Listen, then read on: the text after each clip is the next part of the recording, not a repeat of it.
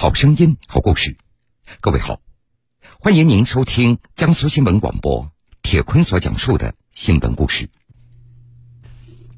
前不久，北京朝阳警方接到群众的反映，说在南五环一处废弃破旧的大院子里，白天基本毫无动静，这一到半夜就变得非常的热闹，经常会有大货车来出入。已经闲置的二层小楼里，这究竟有些什么人？他们在做些什么呢？民警在开展调查的时候，发现这个大院是戒备森严，里面的人也是异常的警觉。北京市公安局朝阳分局环境、食品药品和旅游安全保卫大队民警，一个这个已经拆迁的这种呃平房院里，然后说就是发现啊，时常夜间有车。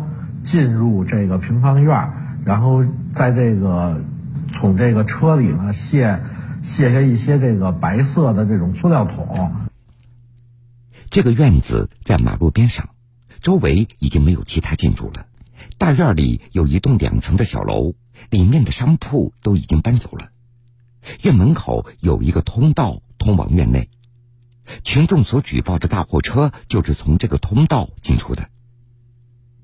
但是如果院子里已经没什么人了，为什么会有货车来来回回呢？我们就围绕着这个线索开展工作，针对这个夜间来这些车进行了一些这个跟踪，会开到一些这个批发市场和这种呃私人的小卖部。原来，这些货车从大院开出以后，会到一些大型批发市场和私人小卖部。他们运送的究竟是什么呢？除了对货车进行调查，民警还要对院内的情况进行摸排。但是，如何在不打草惊蛇的情况下进入院子进行调查，这是一个难题。院门呢又有这个值班的人，所以外人呢进这个院是很明显的。一个废弃的大院却是戒备森严，民警推断。这里面极有可能存在着什么不可告人的秘密。我们就改成这个，呃，变成这个路人，从他这个院门口啊，就是路过、经过这样，他都会这个跟着，就是跟出去两三米这样，直到你走再远了，他才回去。他这种反侦查意识越强，他表现的越不正常，就证明他这个院里越存在问题。正是民警这次化妆成路人从院门口经过，有了十分重要的发现，能闻见这个明显的这种酒精味儿，这个是不正常的。就是你消毒的话，也不会，他喝的酒跟那种消毒的酒精还是有区别的。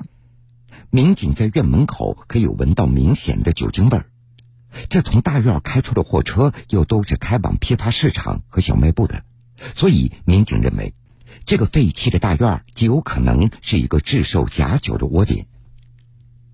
经过一个多月的调查取证，民警决定寻找时机进入大院展开收网行动。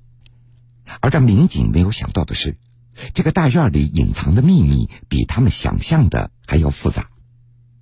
停了，停，停了！下车，下车，注意动！别动啊！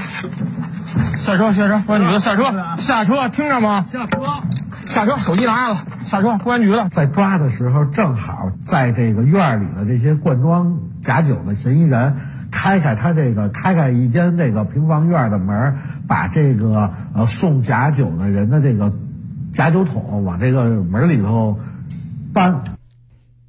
大院里的几间屋子里。到处堆积着灌装用的酒瓶和一些品牌酒的包装商标。除此之外，民警还发现了犯罪嫌疑人灌装酒使用的全套机器设备。高公安局为什么抓你呢？为什么呀？就是酒水。什么酒水？说假酒，做假酒的是吧？然后这个现在啊，在你那个屋里头发现这个灌装设备。封口机是你的吧？是你平时做假酒的吧？这些这个散酒都是干嘛用的？在院子里的其中一个房间里，警方抓获了两名犯罪嫌疑人，他们从事的是用低价白酒冒充名酒灌装出售的犯罪行为。放哪里面？这桶里边，蓝桶对，啊，把这酒倒到蓝桶里，然后呢，拿蓝桶再倒到这瓶里面。蓝桶倒到哪个瓶？身后这玻璃瓶里。这是什么什么类型的酒啊？绿绿，我不知道绿瓶还是白瓶？绿颜色的。绿瓶。嗯。然后灌到这儿，拿这个灌，是吧？这灌完以后拿这个封盖。他就是拿一些那种散装的塑料大白桶，拿这些灌装的这种白酒，然后往那种真的酒瓶子里，这个相对昂贵一点的酒里边，啊，用假酒以次充好，往里边灌，灌装之后再给它进行一个塑封。他们是一个全产业链的东西，从酒瓶儿到包装到贴标到瓶盖这一系列。全都以假乱真，然后一做呢是就做一整箱这样去卖，而且不单瓶这种出售。另外，民警还发现，这些犯罪嫌疑人制售假酒的区域和生活区域混在一起，制作的原材料、成品、垃圾都十分随意的堆在屋子里，卫生条件让人堪忧。现场环境是非常的恶劣的啊，可以说是惨不忍睹。没有什么卫生许可这种条件，呃，咱们比垃圾场真的是没有好多少。这个食品安全上也没法得到任何的保证。除了制售假酒，在另外一个房间里，民警还发现了一处勾兑日化产品的窝点，抓获了另外两名犯罪嫌疑人。你是那边弄洗衣灵那个是吗？对对对。你俩都是吗？都是。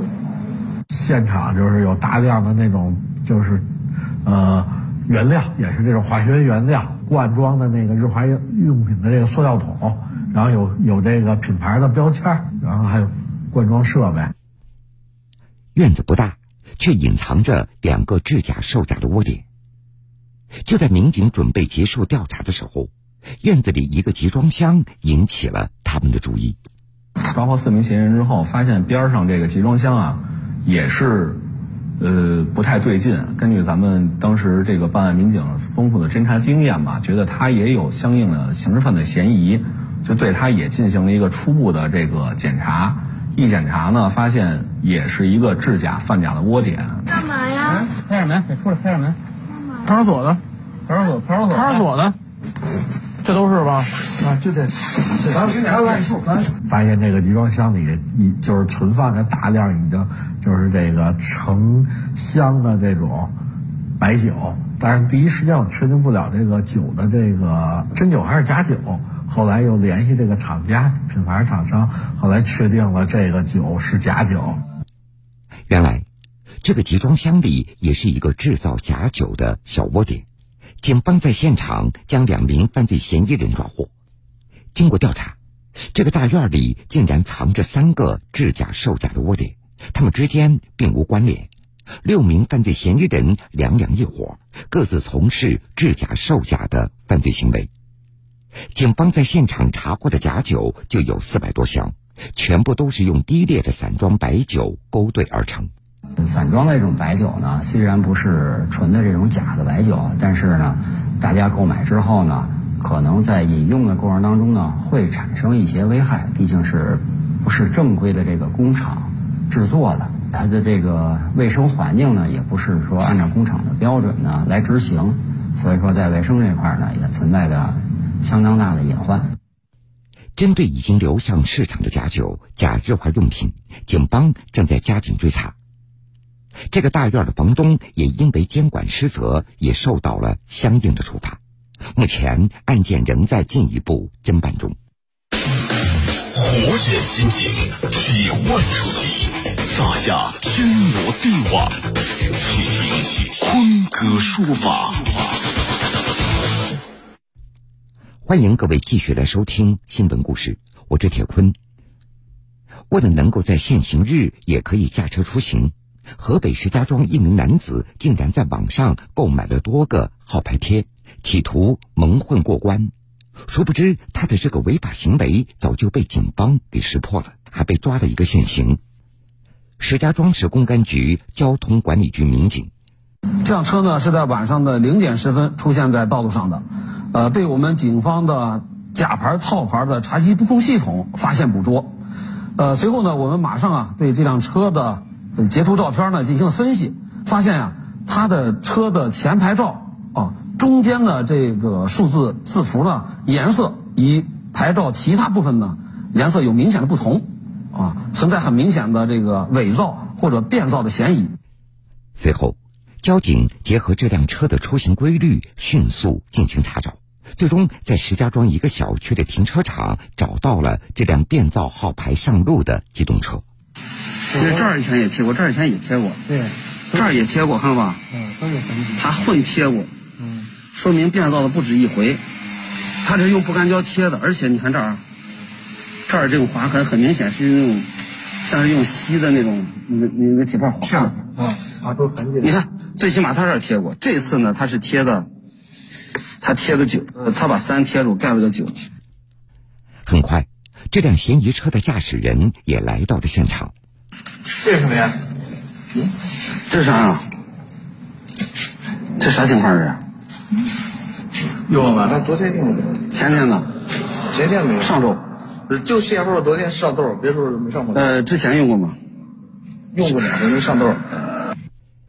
经过询问，这名男子承认，之前他的确使用过号牌贴，以便躲避电子眼的抓拍，不曾想这次被交警抓了个现行。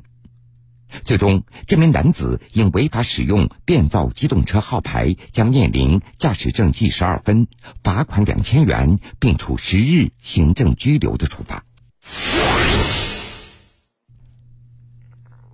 现在很多人都会选择在网上选购手机，因为价格便宜，没有查看是否正品授权就出手购买了。有些商家就抓住了消费者的这个心理。以二手翻新手机冒充全新的正品进行售卖，从中非法牟利。近日，江苏无锡宜兴市检察院就对一起此类案件提起公诉。下面，我们就请记者扎多把这起案情讲述给各位。被告郑某看到身边有朋友卖二手翻新机赚钱，就动了心思。他购买了某国产品牌的二手手机和零部件，伙同林某、赵某等人对手机进行刷机、清洗和换屏等等一系列翻新操作，甚至粘贴虚假的入网许可证、商品标签和包装盒，改头换面后当做新手机放在网上售卖。